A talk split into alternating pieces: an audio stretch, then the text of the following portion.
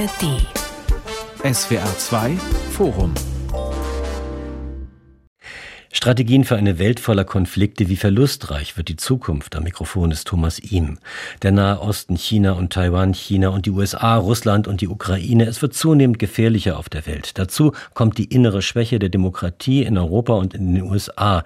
Und als ob das alles nicht genügt. Klimawandel, Überbevölkerung und Armut. In einer Welt der Unsicherheiten wird die Suche nach Sicherheit immer mühseliger.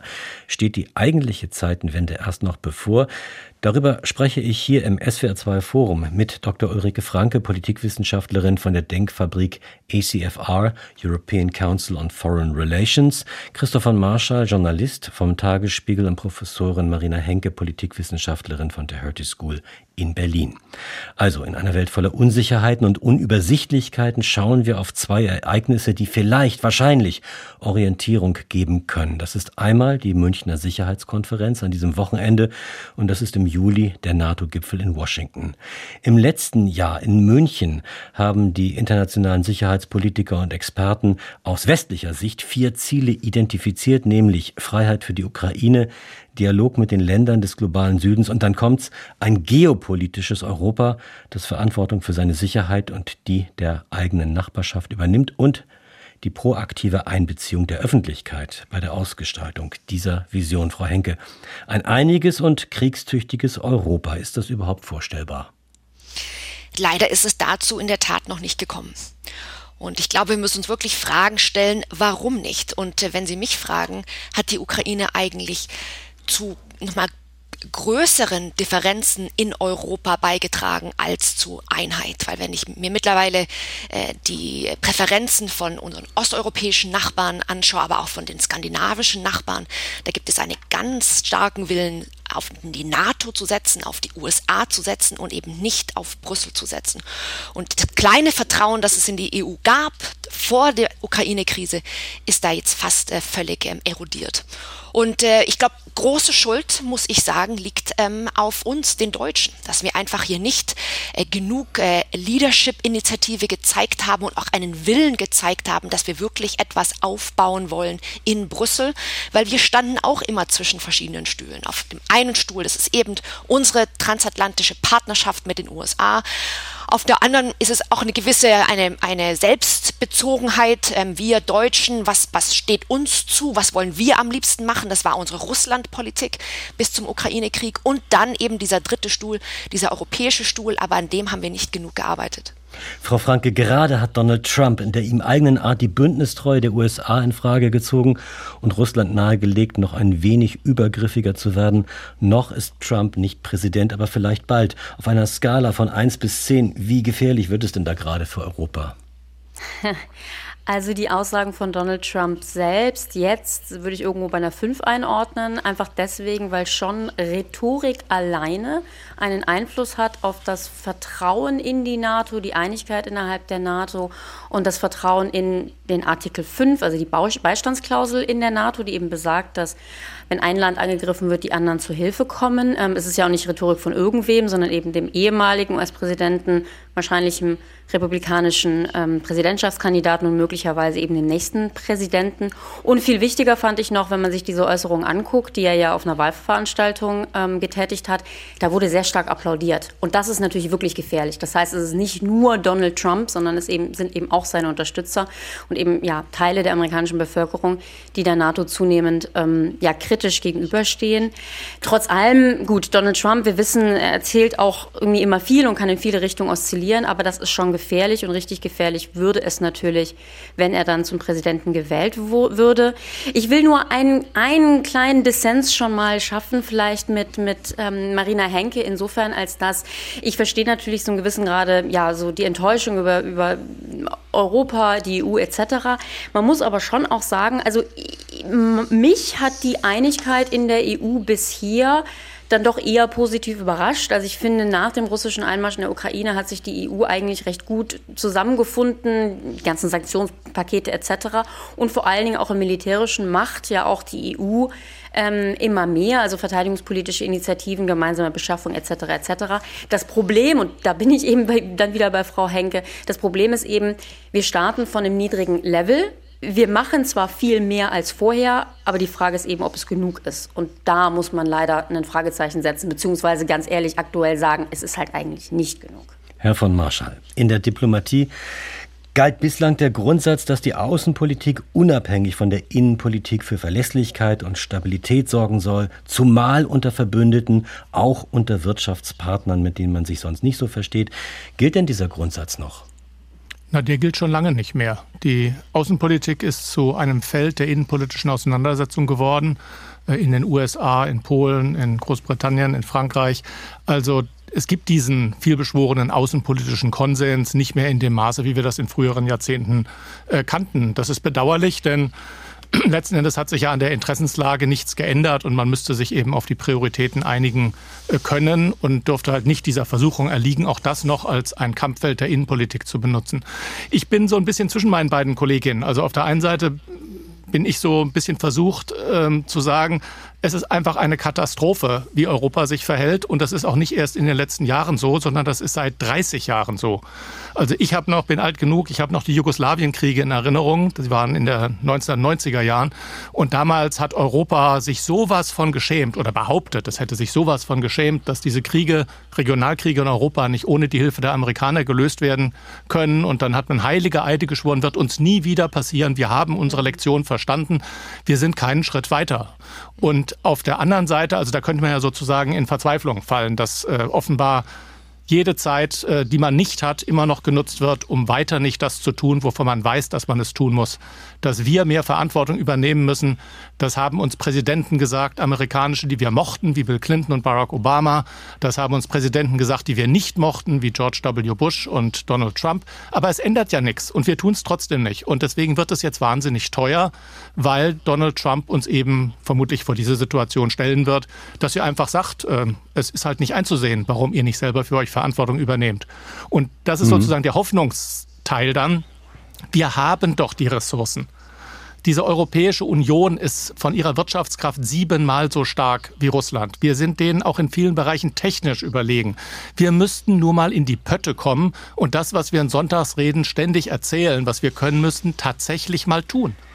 Mit dem Begriff eines geopolitischen Europas, den Kommissionspräsidentin Ursula von der Leyen und EU-Außenbeauftragter Josef Borrell ja schon 2019 geprägt haben, sind wir inzwischen vertraut. Auch in der Münchner Sicherheitskonferenz letztes Jahr war die Rede vom geopolitischen Europa. Aber was folgt daraus? Ist die EU denn wirklich jetzt auf dem Weg dazu, ein geopolitischer Akteur zu werden? Also wenn ich hier diese Frage äh, beantworten darf die EU hat ja auch ähm, verschiedene strategische Dokumente veröffentlicht und das letzte Dokument ähm, heißt ein strategischer Kompass. Und da wird als geostrategisches Ziel genannt, wir möchten ein Security Provider sein, sozusagen. Wir möchten in dieser Sicherheitslandschaft eine Rolle spielen. Aber das ist eben das große Problem von Europa, weil es gibt dann keine Definition dazu. Was für eine Rolle möchte denn Europa spielen? Es gibt immer wieder einen Konsens, die NATO muss auch dabei sein und natürlich äh, spielen auch die Mitgliedsländer eine wichtige Rolle. Aber es gibt eben im Großen und Ganzen zu viele verschiedene Einstellungen, was die Rolle von Europa sein soll. Und ich sehe jetzt eine neue Differenzierung, weil es gab immer die Transatlantiker in der Europäischen Union und dann die Gullisten. Ja, die Transatlantiker, die sich sehr an Amerika gehangen haben, die sehr an der NATO festgehalten haben, auch in Zeiten, wo es eben sehr schwierige Beziehungen mit den USA gab. Ich nenne hier Irak, Afghanistan, ähm, die Bush-Jahre äh, und natürlich auch die Trump-Jahre und dann die Gullisten, das sind natürlich die Franzosen. Hier kann Frau Franke äh, viel darüber berichten, aber es war generell galt die Idee, einfach eine Unabhängigkeit von den USA zu haben. Jetzt sehe ich eine, eine neue Kluft. Und das ist die Kluft von den Ländern, die Russland einfach als eine existenzielle Krise äh, äh, bezeichnen, ja, die wirklich denken, wir müssen uns verteidigen, weil es geht um das Überleben von unserem Staat, aber natürlich auch von unserer Demokratie, von, unserem, von unserer äh, Regierungs- und Lebensweise. Und andere Staaten, und hier würde ich leider auch immer noch Deutschland ähm, einkategorisieren, aber auch Spanien, auch Frankreich, auch Portugal, die sagen, ja, es ist eine Krise, aber die Krise ist nicht nicht existenziell. Also sind Sie eher skeptisch, was ein geopolitisches Europa dann angeht. Was sagen denn die anderen beiden dazu? Also ich bin auch relativ skeptisch, was ein geopolitisches Europa oder noch eher eine geopolitische EU angeht. Vor allem deswegen, weil ich mir nicht so ganz sicher bin, wie wünschenswert das ist. Ähm, lassen Sie mich das erklären. Also ich bin eine große Verfechterin der Idee der europäischen Souveränität, von mir aus auch europäische strategische Autonomie. Das sind ja beides so Begriffe, die derzeit viel diskutiert wurden, teilweise von, von Emmanuel Macron, dem französischen Präsidenten, lanciert, aber auch von der EU adoptiert. Ähm, da geht es meines Erachtens um Handlungsfähigkeit, um tatsächliche Fähigkeiten. Es geht darum, aufzubauen Fähigkeiten, auch, aber nicht ausschließlich militärischer, verteidigungspolitischer Art, um eben handlungsfähig zu sein. Das halte ich für richtig und wichtig. Und es gibt zum einen Europa und also der EU als Ganzes die Möglichkeit zu agieren, aber dann eben auch immer den einzelnen Mitgliedstaaten. Die geopolitische EU, da habe ich immer Sorge, dass man sich da sehr auf Rhetorik beschränkt und ganz wichtig ist ja auch, da muss man tatsächlich die Frage stellen, wer ist denn da eigentlich die EU? Weil es gibt die EU 27 und da hat ja Frau Henke gerade wunderbar dargelegt, was da die ganzen Probleme sind. Also da gibt es eben wahnsinnige Uneinigkeit zwischen den verschiedenen Ländern bei verschiedenen Themen. Ich meine, ich finde ja zu zu Russland ist man sich ja fast noch ziemlich einig, mit einigen kleinen Ausnahmen abgesehen, aber ganz offensichtlich wird es ja zum Beispiel ähm, bei der, der aktuellen Situation im Nahen Osten, da ist man sich eben überhaupt nicht einig. Und dann gibt es die EU in Brüssel, also die Institution selber. Und gerade Frau von der Leyen, Ursula von der Leyen, hat ja eigentlich versucht, diese geopolitische EU nach vorne zu bringen. Und sie wurde ziemlich gelobt ähm, für ihre Positionierung, ihre Statements eben im Zuge äh, im Kontext des, des, des Krieges gegen die Ukraine, aber dann eben von denselben Leuten, die gesagt haben, super, endlich eine geopolitische EU und, und von der Leyen positioniert sich, von denselben Leuten wurde sie dann gerügt und schwer kritisiert, was ihre Aussagen zu, ähm, zu Gaza und Israel angehen. Und da sieht man eben, ja, die EU Brüssel kann auch nicht irgendwie alleine ein geopolitischer Akteur werden, weil die EU eben immer aus diesen 27 Ländern sich zusammensetzt. Also soll heißen, ich würde mich wirklich konzentrieren auf auf Fähigkeiten, ähm, auf Harmonisierung, auf gemeinsames Beschaffen, ähm, all solche Dinge. Damit kann dann auch eine größere Einigkeit kommen, aber das darf eben nicht so verschwinden hinter, wir versuchen uns jetzt irgendwie zu einigen und der eine geopolitische Akteur zu werden. Das ist die EU halt einfach nicht. Es sind nicht die Vereinigten Staaten von ähm, Europa. Da muss ich leider Frau Franke widersprechen, weil einfach so Fähigkeiten aufbauen, ist im Prinzip einfach mal so ähm, äh, Material zu beschaffen, um potenziell ein Haus zu bauen, aber ohne jegliche Pläne für dieses Haus ähm, eigentlich äh, vorher zu diskutieren. Weil es ist fundamental äh, unterschiedlich, ob man denkt, die Krisen der EU sind zum Beispiel im Mali oder im Sahel, ähm, oder wir nehmen wirklich als das, das Grundziel sozusagen dieser Fähigkeiten die Ukraine und Russland auf. Äh, also äh, man spricht hier von sozusagen, ob das Expeditionary Forces sind, mhm. ob das, ähm, äh, ob, ob wir jetzt den äh, Raketenabwehrsysteme aufbauen äh, müssen und so weiter und so fort. Deshalb einfach nur so Fähigkeiten aufbauen, um Fähigkeiten aufzubauen, halte ich wirklich für ein total falschen Ansatz. Erst muss entscheiden, ähm, äh, entschieden werden, was wollen wir überhaupt machen als EU, ja? was machen wir als EU und was machen wir nicht als NATO. Und dann muss man überlegen, was für Fähigkeiten ähm, aufgebaut werden können. Aber eben diese Entscheidung, was wollen wir machen als EU, äh, äh, ist eben so schwierig, äh, wie Sie gerade beschrieben haben, weil es eben nicht diesen Konsens gibt, ähm, in welche Regionen wir eigentlich investieren sollen. Machen wir es doch mal Aber konkret. Die SPD-Spitzenkandidaten zur Europawahl gleich, Herr von Marschall. Also, ich will auch noch mal. ja, alle. Die SPD-Spitzenkandidatin zur Europawahl, Katharina Barley, hat mit einer Äußerung zur EU-eigenen Atombombe da jetzt gerade eine kontroverse Debatte ausgelöst und man fragt sich natürlich schon, wer sollte denn eine solche Atomwaffe bauen und vor allem, wer drückt dann auf den roten Knopf, Herr von Marschall? Ja, jetzt machen wir es doch mal ganz praktisch. Wir, also, wir müssen im Moment Probleme lösen wir brauchen keine Konzeptionen im Moment. Da haben wir gar keine mhm. Zeit dafür, erst Konzeptionen zu entwerfen, bis wir dann irgendwann mal in fünf oder zehn Jahren ins Rollen kommen.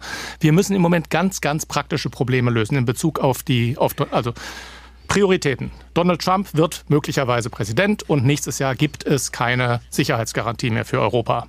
Diese Sicherheitskonferenz diese Woche wird vielleicht das letzte Rendezvous unter sich selbst gegenseitig zuneigenden Transatlantikern in Amerika und Europa.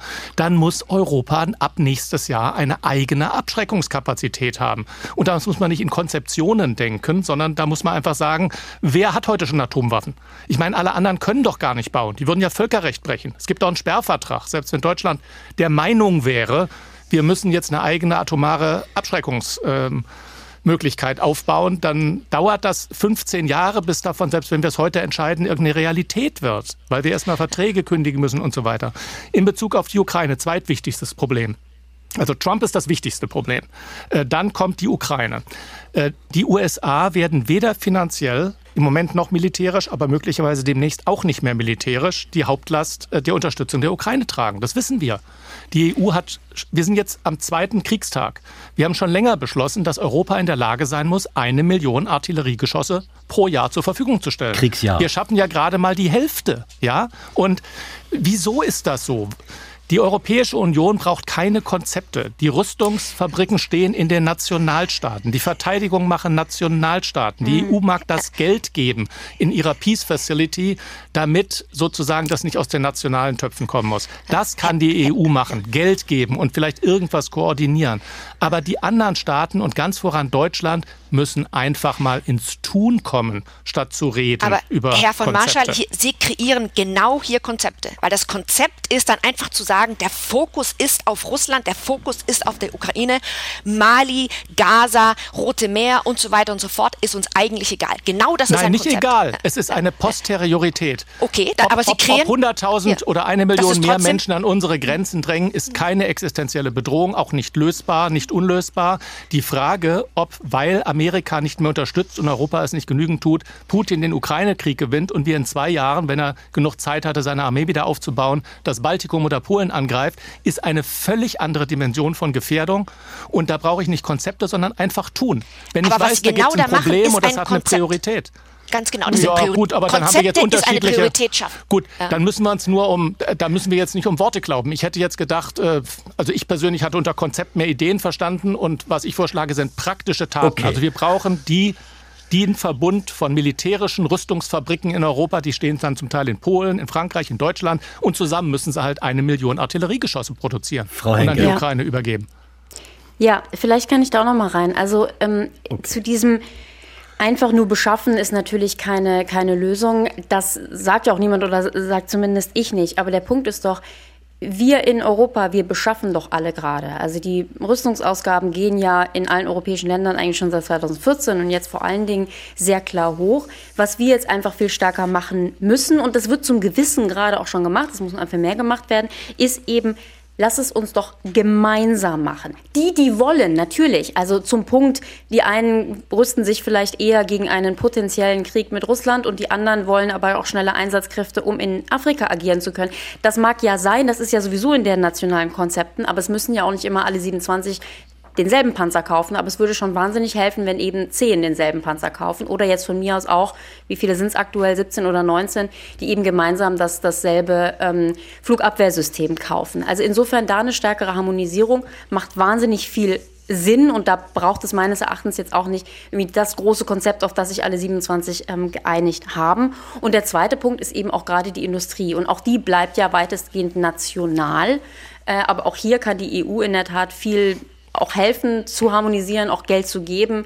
Äh, da muss konsolidiert werden. Also insofern, es gibt schon viele, viele Dinge, die wir jetzt machen können, ohne dass wir sagen, wir brauchen jetzt den nächsten strategischen Kompass und so weiter, den es ja im Übrigen auch gibt. Also ne, wir tun ja auch, wir beschreiben ja auch die ganze Zeit äh, Konzeptionen, aber ich bin nicht der Meinung, dass wir jetzt irgendwie eine Einigung auf, auf Basis der 27 ähm, brauchen für alles und jedes, bevor wir überhaupt agieren können. Frau Henke, bevor Sie jetzt- zur Atombombe Ja, das, zurückzukommen. das war jetzt genau mein Punkt. Das wollte ich ja, Ja. eigentlich noch mal wissen. Ist dieses Gerede von der Atombombe oder früher hat man auch gerne von der europäischen Armee gesprochen, zu Junkers Zeiten, als er Kommissionspräsident war. Ist das, sind, ist das mehr als Schall und Rauch, der versucht, die Schlagzeile des nächsten Tages zu erobern, irgendwas für die Sonntagsrede parat zu haben? Oder ist da auch eine gewisse Ernsthaftigkeit drin? Ist die Frage für mich oder die Frau Franke? Jetzt würde ich sagen, Frau Franke hat gerade gesprochen, dann erstmal für Sie, Frau Henke. Gerne. Also wir müssen einfach der Wahrheit ins Auge blicken. Dieser Krieg in der Ukraine hat die Relevanz von Atomwaffen ähm, sehr erhöht, ja, weil dieser Krieg wird geführt unter dem Schatten von Atomwaffen und wenn Russland nicht Atomwaffen hätte, wäre wahrscheinlich die Situation in der Ukraine komplett anders. Ja, dieser, diese Zurückhaltung, die wir sehen von den USA, von NATO, die haben sehr viel mit diesen Atomwaffen zu tun. Und so natürlich lernen viele andere Staaten in der Welt, auch ähm, in Europa, lernen wieder die Relevanz von und auch die, die die, Wichtigkeit und die Macht von Atomwaffen als Signal und auch als Beschützungsfunktion äh, lernen sie wieder kennen. Und deshalb eben auch ganz viel von diesem Gerede ähm, in der Europäischen Union. Herr von Marschall hat vorher schon erwähnt, auf eine gewisse Weise gibt es internationale Verträge, die es gar nicht erlauben, dass Deutschland oder dass äh, die Europäische Union als eine Institution diese Nuklearwaffe äh, selbst äh, entwickelt. Die Franzosen haben diese Nuklearwaffe. Die große Frage ist natürlich, wenn wir das wirklich wollten als die Europäische Union, wie kann man die Entscheidungsstrukturen ähm, dafür schaffen? Die existieren nämlich gerade gar nicht, überhaupt nicht. Ja, und da kommen wir zurück zu unserer Diskussion als EU, als eine geopolitische Macht. Ähm, diese geopolitische Macht, die muss auch diese Entscheidungsstrukturen ähm, haben und die existieren nicht. Aber lassen Sie mich noch ein, ein weiteres Argument gegen solche Nuklearwaffen ähm, hier erwähnen. Und das ist die äh, Sache, dass es praktisch, wenn die Europäische Union irgendwelche Schritte in diese nukleare Richtung unternimmt, ähm, lesen ganz viele andere ähm, Staaten daraus, ah, dann könnten wir das vielleicht auch machen. Und dann müssten wir damit rechnen, dass ähm, Saudi-Arabien, aber ich, ich schaue hier auch an, nach Japan, nach Südkorea, vielleicht sogar Taiwan und eine Reihe von anderen Ländern dieser Welt, die dann sagen, das, die Europäer machen das jetzt ja auch, dann können wir es ja auch machen. Und diese Welt, äh, nicht äh, nur mit den, den derzeitigen Atommächten, aber dann vielleicht mit 10, 15 andere, ist in meiner Meinung nach eine viel gefährlichere Welt als in der Welt, die wir jetzt schon ähm, haben und die schon ganz schön gefährlich ist. Deshalb denke ich, dass im Endeffekt es nicht zu diesem, zu diesem nuklearen Entscheidung kommen wird, dass gerade da einfach sehr viel ähm, Gerede äh, ist, ja, aber im Endeffekt wahrscheinlich ähm, ist da doch die Zurückhaltung, die überwiegen wird. Aber ich würde gerne noch die britischen erwähnen. Nicht? Also die, die, die reine, wenn wir eine schnelle Lösung brauchen und keine Verträge kündigen wollen, dann gibt es nur eine Alternative zu den amerikanischen Atomwaffen für Europa als Schutz. Und das ist ein Verbund aus britischen und französischen Atomwaffen. Und diese beiden müssten klarer, als sie das bisher erklärt haben, London und Paris sagen, sie sind bereit, ganz Europa unter diesen Schutzschild zu stellen. Und selbst wenn es dazu kommt, dann ist das immer noch ein geringerer Schutz als der, den wir heute genießen durch den amerikanischen Schutzschild. Das muss man ganz, sich ganz, ganz klar machen. Das muss da noch wesentlich mehr konventionelle parallele Abschreckung geben zu diesem verminderten Atomschutzschirm. Aber irgendeine Form von Abschreckung braucht man, wenn wir nicht nuklear erpressbar werden wollen. Dass Putin sagt, ihr macht jetzt gefälligst, was ich will, sonst schmeiße ich eine Atombombe auf Hamburg. Und eine Gegenreaktion habt ihr ja nicht. Strategien für eine Welt voller Konflikte. Wie verlustreich wird die Zukunft hier im SWR2 Forum diskutieren? Dazu Professor Marina Henke, Politikwissenschaftlerin von der Hertie School in Berlin, Christoph von Marschall, Journalist vom Tagesspiegel und Dr. Ulrike Franke. Sie arbeitet bei der Denkfabrik ECFR, European Council on Foreign Relations. Zum gewissen Grade ärgern mich diese Diskussionen. Sie haben beide angesprochen, die europäische Atombombe und die europäische Armee. Einfach deswegen, weil wir gerne dazu tendieren, so ein Allheilmittel zu suchen. Also so die eine Lösung, die mir all unsere Probleme löst. Und weder die europäische Armee noch die europäische Atombombe tut das. Ähm, inwieweit das möglich ist. Also das Erste, was wichtig ist, eine irgendwie geartete Atomwaffe für die EU ist Unsinn. Und ist allein schon deswegen Unsinn, weil wir innerhalb der EU nicht nur die Staaten haben, die eben diesem Nichtproliferationsvertrag angehören. Also die gesagt haben, Atombomben dürfen nicht weitergegeben werden und andere Staaten dürfen sie auch nicht haben. Also das ist schon die erste Frage, das wurde ja auch schon angesprochen. Aber wir haben innerhalb der EU sogar Länder, die dem Verbotsvertrag äh, zustimmen. Ähm, das heißt, die sind komplett gegen Atomwaffen. Das sind natürlich die EU-Länder, die nicht Teil der NATO sind, denn die NATO ist ja eine nukleare Allianz auch. Aber das heißt, innerhalb der EU gibt es da überhaupt keinen Konsens. Also insofern, EU ist für mich raus. Es kann aber natürlich eine irgendwie geartete europäische atomare Fähigkeit geben. Da muss man sich aber mal ganz praktisch die Frage stellen, wie soll das denn funktionieren? Also ich habe schon so, würde ich sagen, absurde Ideen gehört, wie eine rotierende, ein rotierender Atomkoffer. Nach dem Motto, heute in, in Berlin und morgen in Paris und dann, dann am Tag danach in Luxemburg. So kann man keine nukleare Abschreckung aufbauen. Also das, das geht gar nicht. Ähm, wer hat dann die Befehlsgewalt? Wie soll das funktionieren? Das sehe ich einfach nicht. Und dann ist die letzte Frage, und das ist meines Erachtens was, das lohnt sich zumindest zu diskutieren, das ist eine, ja, irgendeine Art der europäischen nuklearen Teilhabe. Denn was wir aktuell innerhalb der NATO haben, ist ja eine nukleare Teilhabe. Das heißt, die Amerikaner stellen ihre Atom- ähm, oder stationieren ihre Atombomben in mehreren europäischen Ländern, also darunter eben Deutschland, aber auch Belgien, Niederlande, Türkei, Italien. ähm, die im Falle der Fälle ähm, von dann den nationalen Flugzeugen ähm, äh, verbracht würden. Und die Frage ist eben, macht es in irgendeiner Weise Sinn, darüber nachzudenken, ob man so ein Konzept irgendwie zum Beispiel mit den französischen Atomwaffen machen könnte. Da sind wahnsinnig viele Fragezeichen dahinter. Also ich sitze ja hier in Paris und die Franzosen, also beziehungsweise Emmanuel Macron, hat ja in der Tat in der Vergangenheit mal so gewisse Reden gehalten, die darauf hindeuten, dass er zumindest da mal drüber reden würde, aber wir sind noch weit davon entfernt, irgendwie dann ein Konzept zu haben.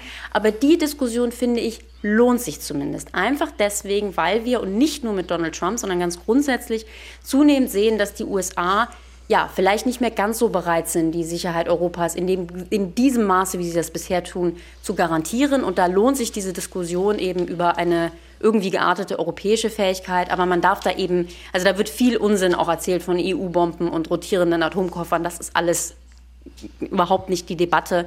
Aber es gibt zumindest da Unterhaltungen, die man, die man führen sollte. Und zumindest, ich weiß, in Paris ist man zumindest eben für diese Debatte bereit. Machen wir es vielleicht mal eine Nummer kleiner. Lange Zeit war ja das Wort Krieg, allein das Wort schon verpönt, praktisch unaussprechbar, jedenfalls hier in Deutschland. Das ändert sich gerade. Um über Krieg, Kriegsgefahren und Kriegsfähigkeit sprechen zu können, ist es ja auch nötig, die Realität des Krieges anzuerkennen. Dafür liefern uns die Nachrichten täglich die Bilder ins Haus von Konflikten aus aller Welt. Aber ist es denn realistisch, dass Europa und Deutschland jemals wieder dahin kommen, wo der Westen ja schon mal war, nämlich in der Zeit äh, vor dem Fall des Eisernen Vorhangs, wo man drei bis vier Prozent vom Bruttoinlandsprodukt in Rüstung investiert hatte und ausgesprochen große Armeen hatte, die entsprechend auch äh, eine große Abschreckungswirkung hatten? Ich glaube ja, dass wir dahin kommen werden, wenn wir unsere Hausaufgaben nicht machen. Denn die Alternativen sind doch relativ simpel. Und äh, das, was uns Amerika bisher angeboten hat, wenn ihr doch wenigstens gute 2% zahlt, dann reicht uns das und dann sind wir gute Verbündete. Und dass wir das seit 30 Jahren nicht tun, ist halt, hat den Unmut in Amerika gesteigert und das ist ja auch nicht einzusehen. Also ich kann einem jungen Amerikaner 70 Jahre nach dem Zweiten Weltkrieg doch nicht erklären, warum Amerika einen Großteil der europäischen Verteidigungslasten trägt und Europa, das fast genauso reich ist, das nicht selber kann. Und wenn Amerika eben aus dieser Kooperation aussteigt unter einem Präsidenten Trump, aber eben auch möglicherweise generell, auch bei Demokraten, äh, einfach wegen, weil die Zeit seit dem Zweiten Weltkrieg vergangen ist, nicht mehr die große Bereitschaft da ist, dann werden wir halt sehr viel mehr zahlen müssen. Und äh, wenn wir denselben Abschreckungseffekt haben wollen, das sind dann Rechenmodelle, ob wir dann dreieinhalb, vier oder sogar noch mehr als vier Prozent ausgeben müssen. Und deswegen bin ich eben auch so enttäuscht und verärgert darüber, dass insbesondere das stärkste, wirtschaftlich stärkste Land der Europäischen Union, Deutschland, äh, bis vor kurzem noch meinte, naja, lass die doch reden. Äh, geht uns alles nichts an. Wir nehmen uns unsere Friedensdividende. Wir brauchen das nicht mehr. Und die anderen werden schon sehen, wie sie zurechtkommen. Und jetzt kriegen wir die Rechnung dafür präsentiert. Und wir werden zahlen müssen. Aber auch da gibt es sozusagen ein Silver Lining. Denn wenn man es mal andersrum betrachtet, bis in die 70er Jahre hinein hat ja Deutschland, 4, also Westdeutschland, 4 Prozent ausgegeben für Verteidigung. Und niemand wird behaupten, dass uns das daran gehindert hat, eine gute Bildungspolitik, eine Sozialpolitik zu machen, uns wirtschaftlich weiterzuentwickeln. Es musste halt ein bisschen anders verteilt werden. Aber das ist alles. Und wesentlich schlimmer kommt es ja nicht. Nur dazu wären wir heute auch in der Lage. Nur muss man einfach diese Dringlichkeit anerkennen. Die ist in Polen, in Dänemark, in Schweden nicht umstritten.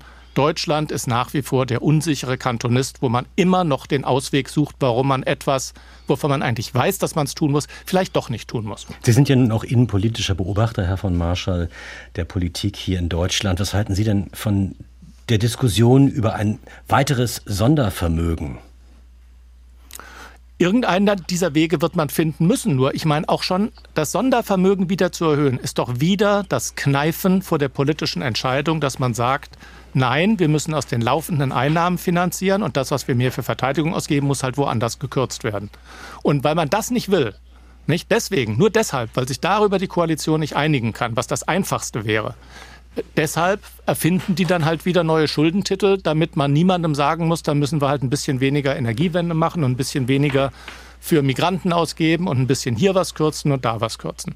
Und weil man zu dieser politischen Ausgabe nicht, Aufgabe nicht bereit ist, deswegen erfindet man Sondervermögen. Aber dass wir mehr Geld brauchen werden, das ist völlig eindeutig. Und äh, auch da, Deutschland hat ja bisher nicht gesagt, ich finde keinen Politiker in Berlin, der Ihnen sagen kann, wenn die 100 Milliarden Sondervermögen äh, ausgegeben sind, wie wir dann auf über 2 Prozent Verteidigungsetat kommen. Soll die nächste Regierung entscheiden. Wenn ich hier reinkommen äh, darf, Herr, Herr Im. Ich glaube, was wirklich in Deutschland verloren gegangen ist, ist einfach ein sicherheitspolitisches äh, Grundverständnis und auch übrigens ein mhm. Verständnis für Strategie.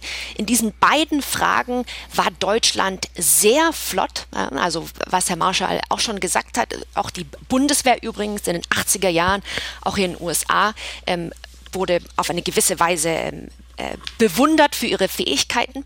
Ich habe neulich erst einen Bericht gelesen von den 80er Jahren hier ähm, produziert vom Pentagon, wo wirklich das, die, die Bundeswehr gelobt wurde in den höchsten Tönen.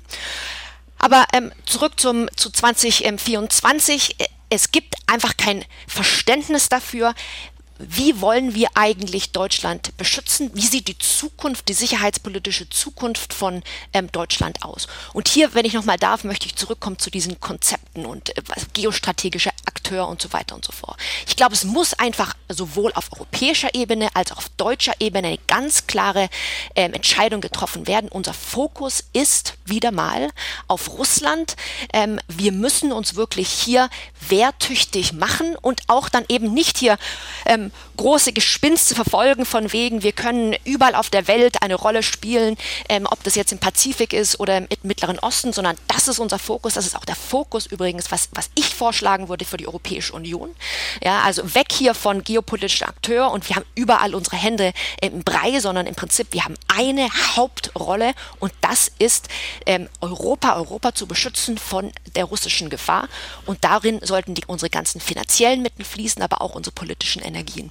Und das ist für mich praktisch, dass diese Entscheidung muss aber verbalisiert werden, die muss getroffen werden, die muss getroffen werden in Berlin, die muss getroffen werden in Brüssel. Und da sind wir eben noch nicht, aber es würde eine unglaubliche Klarheit schaffen für unsere Bevölkerung, aber dann eben auch für die Politik. Vielleicht Stichwort verbalisiert werden. Ähm, man muss gewisse Dinge auch einfach ähm, erklären. Und ähm, meine Mitstreiter wissen das natürlich, aber nur um das nochmal klar zu machen. Es geht ja nicht darum, für Deutschland strategiefähig zu werden, um strategiefähig zu werden. Die zwei Prozent Ne, Ausgaben für Verteidigungspolitik ähm, sind kein Selbstzweck. Auch eine geopolitische Rolle ist kein Selbstzweck. Es geht nicht darum zu sagen, Deutschland muss wieder stark werden oder irgendwie so eine Narrative, sondern was ja auch Olaf Scholz am 27. Februar 2022 festgestellt hat, ist, dass wir nach seinen Worten in einer Zeitenwende leben. Es ist mir jetzt nicht so wichtig, ob diese Zeitenwende jetzt tatsächlich am 24. Februar angefangen hat oder eigentlich nicht schon vorher. Aber was klar ist, ist, dass diese zwei, drei Jahrzehnte nach Ende des Kalten Krieges, nach Fall der Mauer, die sich eben sehr stark ja, dadurch dargestellt haben, dass sie eine geopolitische ähm, Ruhe, wenn Sie so wollen, ähm, eine, eine, und, und zu einem gewissen Grade, gerade auch fast Stagnation dadurch geprägt waren, die sind vorbei. Was wir jetzt haben, ist eben eine, ja, zum gewissen Grade neue Welt. Vielleicht ist es auch die alte Welt, ist ja auch egal. Aber auf jeden Fall ist die Welt gefährlicher für uns geworden. Es gibt wieder mehr Streit, und zwar auch ideologischer Art. Es gibt mehr Akteure, die Dinge wollen, die wir nicht wollen. Und um un und um unsere Lebensweise, unseren, unseren Wohlstand, unsere Werte bei uns zu Hause und in der Welt zu beschützen. Darum sprechen wir über diese ganzen Fähigkeiten eben auch militärischer Art. Und ich finde es ganz wichtig, das zu betonen, weil manchmal habe ich den Eindruck, als käme bei den Leuten draußen an, ähm, wie gesagt, zwei Prozent sei irgendwie Selbstzweck oder eine fähige Bundeswehr sei Selbstzweck. Es geht nicht darum, dass irgendwer das toll findet. Und ganz ehrlich, ich habe haufenweise Dinge, für die ich auch lieber Geld ausgeben würde als für Sicherheit. Aber ohne Sicherheit ist alles nichts. Und unsere Sicherheit ist mindestens mittelbar bedroht. Und das müssen wir uns klar machen. Und das ist die Zeitenwende, die so auch eben kommuniziert werden muss. Und ob das so klar angekommen ist, nach dem ersten Schrecken über den russischen Einmarsch in der Ukraine, da bin ich mir einfach nicht sicher. Also in den 20 Jahren nach dem Kalten Krieg, da schwamm ja die westliche Welt auf dem Höhepunkt der Zuversicht. Das Wort vom Ende der Geschichte machte die genau. Runde. Man war in einer Komfortzone aus heutiger Sicht kann man das wohl so sagen. Damals hat man es wahrscheinlich nicht so empfunden. Aber heute ist die Gegenwart und erst recht die Zukunft irgendwie kriegerisch. Das muss man erstmal neu lernen. Da muss man alte Gewissheiten über Bord werfen und sich neuen Realitäten stellen. Und das ist schwer, wenn die Welt um einen herum immer noch genauso friedlich aussieht wie immer schon. Wie soll das gelingen? Aber sieht die also Welt ich genauso finde, das Narrativ aus? ist falsch. Hm. Ja, das Narrativ ist doch falsch. Also äh, wir können natürlich sagen, wir hier sind äh, als Land noch verschont geblieben, aber ich kann auch die Geschichte seit 1989 ganz anders erzählen. Die, der Großteil der 90er Jahre war von einem Krieg in keine 1000 Kilometer von Berlin entfernt geprägt, ja. Und es kamen Hunderttausende Flüchtlinge. Also der, die Balkankriege von Slowenien über Kroatien, über Bosnien, über Kosovo, schließlich noch fast nach Mazedonien, die haben mehrere Jahre gedauert. Und 2001 war 9-11. Die Bundeswehr hat zum ersten Mal ihre eigenen Soldaten nach, in, in kriegerischen Einsatz geschickt. Äh, also jetzt auch Fußsoldaten, nicht? Nach Afghanistan. Im Kosovo haben wir ja nur mit Luftwaffe teilgenommen. Also wir können auch die Geschichte seither so erzählen, als hätte es eigentlich eine zunehmende Zahl von militärischen Konflikten gegeben, an denen wir auch beteiligt waren. Also gar nicht wir auf einer Insel, damit haben wir nichts zu tun. Und ich bin ein bisschen unterwegs im Land, weil ich öfter mal zu Vorträgen, Diskussionen äh, von Sachsen bis Nordrhein-Westfalen eingeladen werde. Ich habe den Eindruck, die meisten Leute haben das alles wunderbar kapiert.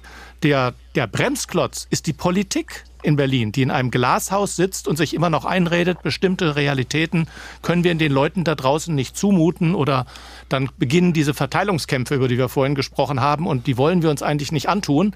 Äh, ich glaube, wenn die Politik mehr führen würde, die Leute wären längst bereit mitzugehen. Die wissen das doch. Die haben doch Angst um ihren Frieden, um ihren Wohlstand, um ihre Sicherheit. Vielleicht, um da nochmal reinzukommen, also erstmal zu diesem falschen Narrativ des Endes der Geschichte. Naja, also es ist schon so, dass wir eben nach 1989 eine Zeit hatten, in der zumindest Gro der große geopolitische Wettbewerb so nicht gegeben war. Also ne, Ende der Geschichte kommt ja von, von dem amerikanischen Politikwissenschaftler Francis Fukuyama, der jetzt ein bisschen vereinfacht ähm, gesagt hat, dass quasi diese Idee des dass diese Idee des Liberalismus, der, der Globalisierung, auch des Kapitalismus, ähm, ja, weitestgehend gesiegt hat und dass die Welt sich jetzt letztendlich in dieselbe Richtung entwickeln würde. Und das war ja ehrlich gesagt auch längere Zeit nicht ganz falsch. Also wir in der Europäischen Union haben das ganz besonders gesehen. Es wollten immer mehr Länder der Europäischen Union beitreten. Es gab die ganzen Liberalisierungs-, Demokratisierungs-, ähm, Veränderungen in Osteuropa. Man hatte tatsächlich den Eindruck, da ist so ein bisschen was zu Ende gekommen. Natürlich war das keine Zeit, in der es irgendwie keine Kriege gab, aber eben dieser geopolitische Wettbewerb zwischen den großen Akteuren,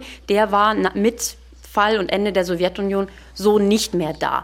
Man mag sich da was vorgemacht haben und was man sich sicher vorgemacht hat, ist, dass das irgendwie unabänderlich ist und jetzt immer so bleibt. Und das sehen wir eben jetzt, dass das nicht so ist. Und jetzt hat sich die Welt geändert.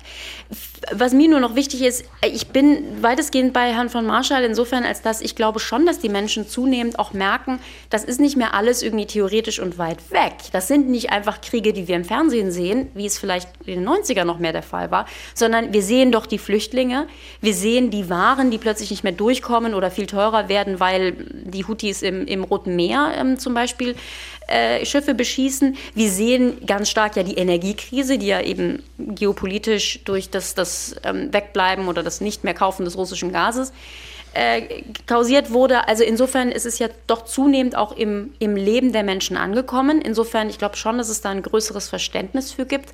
Auf der anderen Seite, ich glaube, es braucht da schon auch einfach mehr politische Führung und die fehlt mir da auch, die diese Zusammenhänge erklärt sich um diese Zusammenhänge kümmert. Ähm, denn letztendlich haben die Menschen natürlich auch keine Lust, die ganze Zeit über Sicherheit und Verteidigung und Militär nachzudenken. Kann ich auch gut nachvollziehen. Und da hat Deutschland, glaube ich, einfach noch nicht so eine, wirklich eine Antwort gefunden und die deutsche Politik noch nicht eine Antwort gefunden, diese Zeitenwende jetzt als, als Politikidee ähm, irgendwie auch ja, durchzusetzen. Die Welt und die Zeitenwende.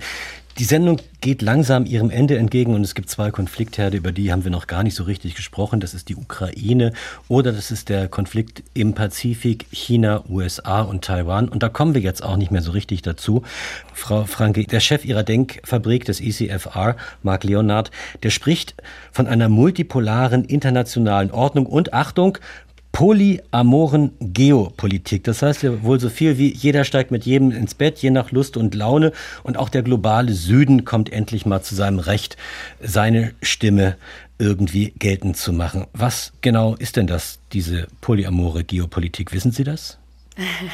Ja, da müssten Sie natürlich ähm, jetzt, jetzt Mark Leonard nochmal persönlich Aber der spricht Englisch, fragen. deshalb frage ich aber, ja Sie. Ist aber auch ein schönes, schönes, ähm, schöner Begriff für äh, den, den Valentinstag. Naja, also in der ganzen Thematik geht es natürlich darum, dass die Welt multipolarer wird, soll heißen, die USA als die Supermacht, die Hypermacht verliert relativ gesprochen, und ich betone das relativ gesprochen, an Macht und wir haben mehr Akteure, die zumindest eben auch mitsprechen wollen. Also wir haben natürlich ganz klar den Akteur China, der immer mehr, ähm, ja, auch, auch seinen Platz, sagen wir, im, im geopolitischen Geschehen ähm, betonen will, aber vor allen Dingen auch im, noch viele mittelgrößere Akteure, also die BRICS-Staaten fallen mir da ein oder wir sprechen dann eben vom globalen Süden, so ein bisschen die anderen, ähm, die da zunehmend auch eine, eine, eine, Rolle spielen wollen, was ja auch absolut legitim ist, ne? ist überhaupt keine Frage. Aber für Europa und für den Westen stellt sich eben einfach die, die Frage oder die Realität, dass ihr relativer Einfluss in der Welt sinkt. Das hat was mit Wirtschaftsentwicklung, aber vor allen Dingen auch ganz stark mit demografischer Entwicklung zu tun. Und damit muss man umgehen. Aber de facto ist natürlich schon für Europa sehr klar oder für jedes europäische Land sehr klar, unsere wichtigsten Verbündeten sind erstens die anderen Europäer und zweitens die transatlantischen ähm, Partner, also die USA und Kanada. Und daran sollte nach meiner Meinung und wird hoffentlich sich auch grundsätzlich nichts ändern. Aber das heißt natürlich nicht, dass man nicht mit haufenweise anderen Akteuren äh, zusammenarbeiten kann und soll. Sie hatten angesprochen, letztes Jahr auf der Münchner Sicherheitskonferenz, die ja dieses Wochenende wieder ist, ähm, war diese Frage des globalen Südens das große Thema. Ich hatte damals den Eindruck, man war so ein bisschen hoffnungsvoll, also im Sinne, wir haben das jetzt verstanden und wir gehen das an. Ich erwarte sehr stark, dass wir dieses Wochenende da deutlich ähm, ernüchterter drauf blicken und eben sehen, dass das ja alles schwierig ist und äh, der globale Süden ähm, auch von anderen Akteuren umgarnt wird, wenn man das so will. Also da wird Europa äh, deutlich mehr machen müssen. Frau Henke, wenn wir mal annehmen, wir sind die Anständigen, also diejenigen, die an Werte und Regeln glauben, wie überleben wir dann in einer Welt, wo andere Staaten sich als Brandstifter gerieren? Indem wir zusammenarbeiten mit denen, denen wir vertrauen und die unsere Werte teilen. Das ist ganz wichtig. Und äh, ich möchte nochmal darauf zurückgehen, was äh, Frau Frankel gerade gesagt hat. Letztes Jahr in der Münchner Sicherheitskonferenz gab es großen Optimismus.